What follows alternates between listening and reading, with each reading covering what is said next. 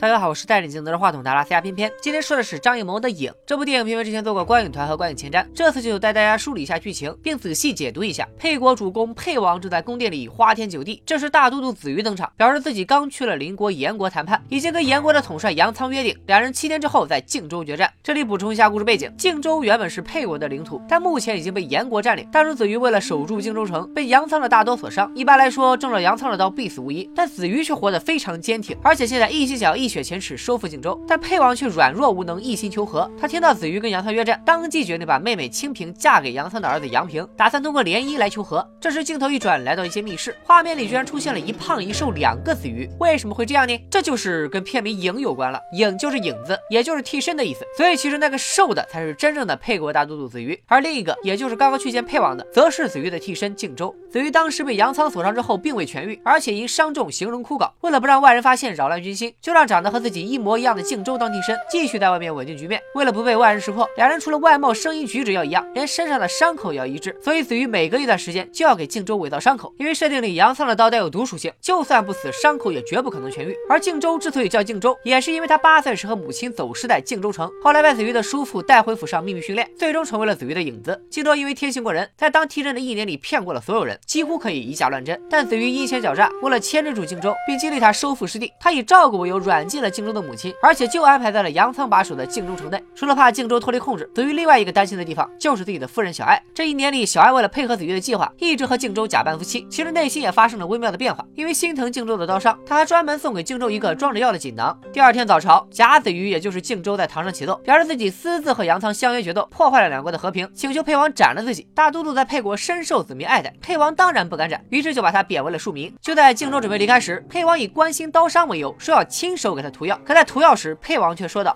都督，你这伤是心伤。”靖州随机应变说旧伤已经痊愈，现在的伤口是为了激励自己收复失地新添上去的。说完便扬长而去。这时镜头一转来到密室，小爱称赞靖州早朝时的表现有勇有谋，但子瑜却表示沛王根本不可能识破自己伪造的伤口，所以只有一种可能，就是沛王在使诈，他有可能已经知道了替身的事情。另一边，沛王派去杨仓那里提亲的使臣鲁延回来禀报，说杨仓的儿子杨平只愿意纳沛王的妹妹清平为妾，这对于沛王来说是奇耻大辱。武将田战请求直接出兵攻打杨仓，但沛王却忍气吞声的答应了。田战一气之下辞官不干。投奔了老上级子瑜，而这时子瑜也跟田战说出了自己的全盘计划。他表示收复荆州城的日期已经近在咫尺，而完成这一步一共有三个关键人物，一个是沛王，一个是影子，另一个就是田战。等收复荆州城之后，自己要当沛国的王，封田战为大都督。转眼到了对决的当天，荆州也如约来到了杨仓的城下，一切都按照子瑜的计划进行。但这个计划到底是怎么实施的呢？下面偏偏就来给大家整理一下。子瑜说收复荆州城有三个关键人物，首先是沛王。子瑜之所以告诉沛王自己要和杨仓决斗，就是预知了沛王肯定会去找杨仓求和，而沛王的求和必定会。让杨仓父子掉以轻心。果然，在决斗的当天，靖州城内只安排了八百守兵，剩下的兵都被调去了其他地方支援前线。所以，沛王的作用是麻痹敌人，然后是影子靖州。在子玉的计划中，训练靖州的作用并不是真的让他打败杨仓，而且子玉也认为靖州根本不可能打败杨仓，他的作用只是在决斗当天拖住杨仓，为另一支部队争取时间。而这另一支部队说的就是第三个关键人物田战。子玉之所以会提前定好日期与杨仓决斗，就是算好了接下来的七天都会连下大雨，到时候大雨将漫过城内的排水口，而田战则带着一百个训练有素的死士走水路悄悄。潜入城内，趁杨仓正在和荆州决战的时候拿下荆州城。这里有一个小插曲：清平公主因不堪受辱，也混入了死士当中，最后和杨平同归于尽，用生命换回了自己的尊严。田战最终砍倒了大旗，拿下了城池。子越的计划看起来天衣无缝，但他千算万算，唯独算错了两件事。第一，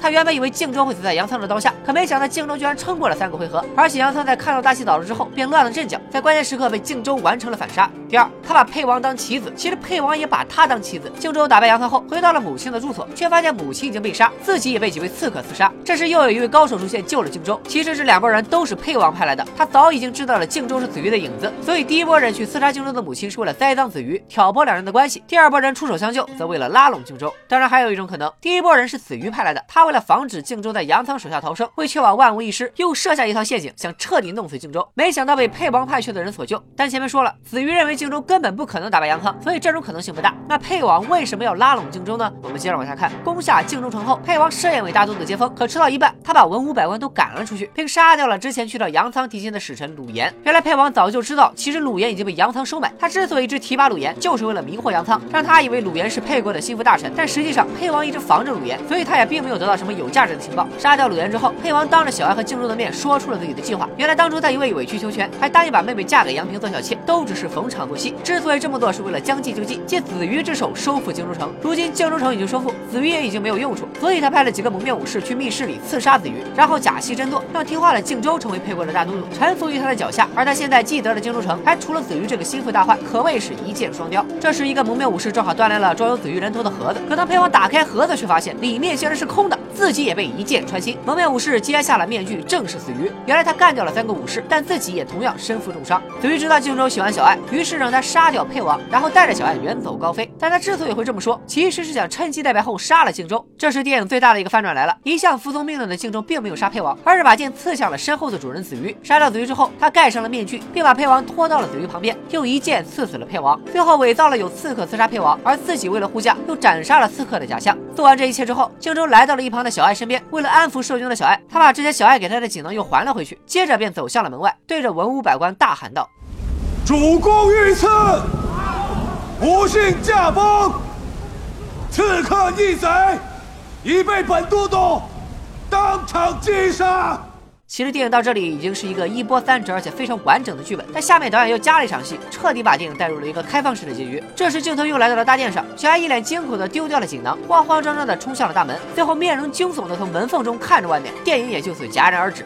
可能大家最疑惑的地方就是小爱到底在门缝中看到了什么，又为什么表情如此惊慌？张艺谋导演本人也表示，其实他自己也没有想好，这就是一个开放式的结局。既然官宣都说了是开放式结局，那就没有标准答案，只要能自圆其说都可以。所以下面片尾就来带着大家猜一猜。首先要确定的是，小爱在片尾其实有两次惊慌。第一次是他突然丢掉了锦囊跑向门外的时候，片尾觉得这可能是因为之前男人们在互相残杀时，小爱那个时候是懵的。而等靖州出门后，他突然醒悟了过来，本能的想要逃离这个尔虞我诈的权谋之争，于是起身跑向门外。第二次惊慌是他从门缝看向外面的时候，也就是小爱在门缝中到底看到了什么？这个可能性就有很多种了。首先可能看到靖州被百官们拥立为王，小爱虽然是子瑜的夫人，但对靖州的感情也很复杂。在与杨仓对决的前一天晚上，两人还曾经为爱鼓掌，但他喜欢的应该是那个单纯善良的靖州。所以当他看到一个满怀野心、面目狰狞的靖州时，他的表情是错愕的，同时也在担心日后靖州将会如何对待自己。毕竟他是唯一亲眼目睹了最后这场厮杀的人，所以才惊慌失措。这是大部分人都能想到的一种可能。第二种可能是小爱看到了靖州被田战杀死，当时靖州宣布沛王一死的时候，田战明显是一个错愕的表情，说明这和他当初与子瑜的计划不同。因此田战可能猜到了子瑜已经被靖州所杀，于是杀了靖州替老领导报仇，这样自己也可以趁机自立为王。当然全凭臆测就当着文武百官去杀一个大都督，风险实在有些太大了，所以偏偏觉得可能性有限。第三种可能是最细思极恐，也是偏偏觉得可能性最大的，那就是小爱看到了死而复生的沛王。电影之前就说过，王公贵族们暗中培养影子并不稀奇，所以被杀的沛王很有可能也只是个影子。当荆州出门宣布沛王已死时，真正的沛王现身了，他杀死了身负重伤无力反抗的靖州。又或者田战其实是沛王安插在子瑜和靖州身边的卧底，通过他的告密，沛王才得知了子瑜的全盘计划，包括子瑜藏身密室的地址和机关。所以田战可能早已经跟沛王约好，事成之后取代子瑜成为大都督。于是这时他杀掉了靖州，真正的沛王也并没有死，而是站在一旁观看。当然这些也都只是猜测而已，并不能代表电影本身的意思。就像张艺谋导演自己说的一样，这种开放性的结局正好贴合开放式的人性。无论哪种结局，从子瑜和靖州身上来看，影都是一部绝对的悲剧。子瑜阴险诡诈，一生追逐权谋，为了沛王方之位心思费尽，最终大梦一场空，还被荆州所杀。荆州原本与子瑜截然不同，他不图荣华富贵、位高权重，他心里最重要的其实是两个女人，一个是自己的老母亲，另一个就是小爱。但最后母亲因为他遇刺身亡，而小爱也对他感到恐惧，不敢靠近。荆州已经成为了下一个子瑜，所以到最后所有人都失败了，没有一个人是赢家。影的灵感来源于黑泽明的《影子武士》，剧本则改编自朱苏进的小说《三国荆州》。在原始剧本中，荆州就是荆州，杨仓就是关羽，子瑜就是周瑜，沛王就是孙权，杨平是关平，鲁元是鲁肃，清平是孙尚香。但可能是为了怕历史学家诟病，张艺谋导演把背景改到了一个架空的世界，这也让电影改编起来不用束手束脚，可以尽情的发挥想象力和挖掘人性上的深度。在张导过往的作品中，形式感与色彩一直是最大的标签，影也同样如此。这次抛弃了这些浓墨重彩的风格，而是选择了极具中国水墨画风格的黑白灰色调，并且把这种山水写意的风格融入了传统的阴阳之道。片中多次出现的太极八卦图，也正代表了黑白相融、善恶难辨的人性。另外，我们会发现，电影中敌国大将杨三的名字虽然一再被提及，但却没出现几分钟。沛国真正的敌人并不是他，而是沛王子瑜、田战自己。他们以为自己掌握了真相，可以操控一切。但就像著名演员关晓彤老师说的那句台词一样：“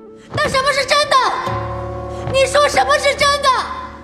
每个人都以为自己是下棋的人，但其实又都是别人的棋子。所有人心思费尽，到头来却是竹篮打水一场空。沛国真正的敌人也不是燕国，而是他们自己。他们的城墙不是被摧毁，而是从内部崩塌。敌人再强大也可以打败，但如果打得头破血流才发现敌人是自己时，这才是最大的悲剧。总的来说，影在张艺谋导演的作品里可能入围不了前五名，但也算是一部值得细细品味的好片子。金马奖十二项提名，张艺谋最终斩获最佳导演，实至名归。现在各大视频网站已经上线了，推荐没看过原片的同学去看一下，绝对值得一看。好了，今天就说到这里，喜欢片片的视频那就赶紧转发、评论、点赞、收藏吧，拜了个拜。